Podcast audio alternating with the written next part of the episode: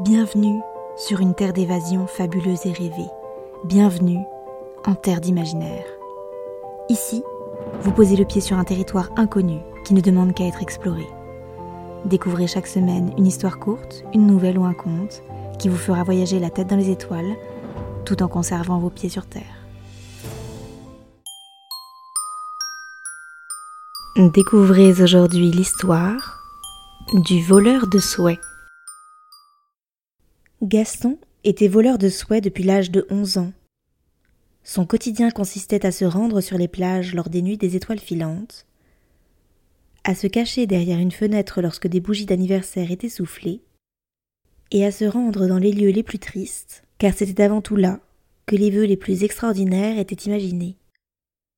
Il les revendait ensuite aux plus offrants, c'est-à-dire aux personnes riches et sans imagination, qui n'arrivent plus à faire de vœux tant elles avaient tout à leur disposition. Racheter des vœux leur permettait ainsi d'exaucer des souhaits qui ne leur seraient jamais venus à l'esprit, et de vivre des expériences bien loin de leur quotidien luxueux et ennuyeux.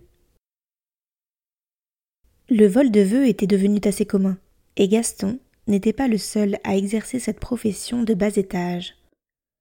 Il était cependant l'un des meilleurs. Pourquoi? Car il ne connaissait que trop bien les rêves des pauvres et savait jusqu'où étaient prêts à aller les riches pour s'éloigner de leur vie morne et sans saveur. Le comte de Bas-Christo était l'un de ses fidèles clients. Ventripotent et toujours un énorme cigare à la main, il payait grassement Gaston pour les souhaits les plus étranges et exceptionnels. Cette fois, il lui avait même donné une avance, exigeant un souhait peu commun, car il commençait déjà à s'ennuyer de tous ses vœux volés et exaucés. Gaston savait où trouver ce qu'il cherchait. Il fourra donc les quelques billets dans sa poche qui n'étaient pas troués et partit. Arrivé dans le quartier de Dose, il se promena dans les rues embrumées à la recherche du vœu parfait. Ce coin de la ville était tellement pauvre que les souhaits couraient les rues comme des feux d'artifice le jour de la fête du roi. Gaston avait ce don de pouvoir les entendre. Il venait comme susurrer à son oreille et le chercher hors des murs. Ainsi, il entendit une douce voix murmurer quelques mots extraordinaires. Je souhaiterais tellement vivre au milieu des étoiles. Ce vœu l'interloqua, et Gaston s'approcha de la jeune fille qu'il avait prononcée. Elle était seule, et caressait un tissu de velours bleu nuit. Elle était si captivante que Gaston oublia sa mission et se laissa surprendre.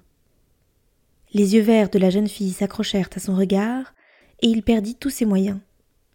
Paniqué, il vola son souhait avant que celui-ci n'eût le temps de s'échapper pour se réaliser, rangea la fiole dans sa besace et se mit à courir. D'habitude il était discret, et ses victimes ne se rendaient même pas compte du vol.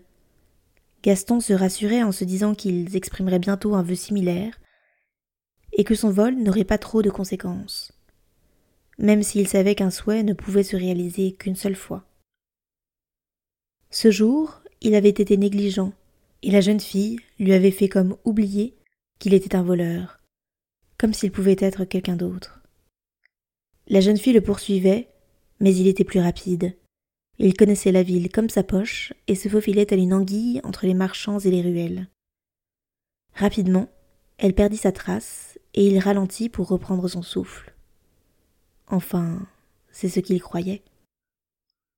En un instant, il se retrouva plaqué contre un mur, un couteau sous la gorge. C'était elle.